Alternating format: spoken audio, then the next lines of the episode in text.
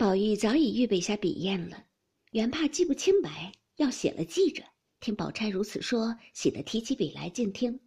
宝钗说道：“头号排比四支，二号排比四支，三号排比四支，大染四支，中染四支，小染四支，大南蟹饶十支，小蟹饶十支，须眉十支，大着色二十支，小着色二十支，开面十支，柳条二十支，箭头珠四两，南者四两，石黄四两。”石青四两，石绿四两，管黄四两，管花八两，葛粉四匣，胭脂十片，大赤飞尖二百铁，青尖二百铁，广元胶四两，净矾四两。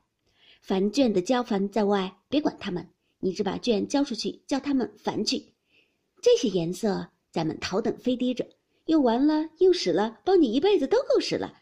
再要顶细卷罗四个。粗卷罗四个，单笔四支，大小乳钵四个，大粗碗二十个，五寸粗碟十个，三寸粗白碟二十个，方炉两个，砂锅大小四个，新瓷罐二口，新水桶四只，一尺长白布口袋四条，浮炭二十斤，柳木炭一斤，三体木箱一个，十地沙一丈，生姜二两，酱半斤。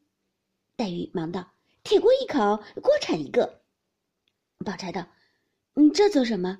黛玉笑道：“你要生姜和酱这些佐料，我替你要铁锅来，好炒颜色吃的。”众人都笑起来。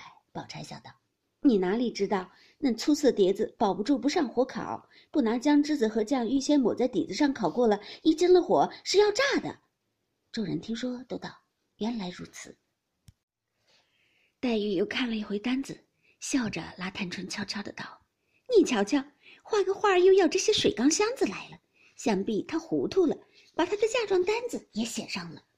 探春哎了一声，笑个不住，说道：“宝姐姐，你还不拧他的嘴？你问问他编排你的话。”宝钗笑道：“不用问，狗嘴里还有象牙不成？”一面说，一面走上来，把黛玉按在炕上，便要拧她的脸。黛玉笑着忙央告道。二姐姐，饶了我吧！平儿年纪小，只知说不知道轻重，做姐姐的教导我。姐姐不饶我，还求谁去？众人不知话内有因，都笑道：“说的好可怜见的，连我们也软了，饶了他吧。”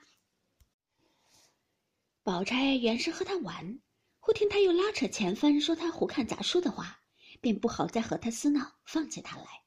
黛玉笑道：“到底是姐姐，要是我，再不饶人的。”宝钗笑着，她道：“怪不得老太太疼你，众人爱你伶俐。今儿我也怪疼你的了。过来，我替你把头发拢一拢。”黛玉果然转过身来，宝钗用手拢上去。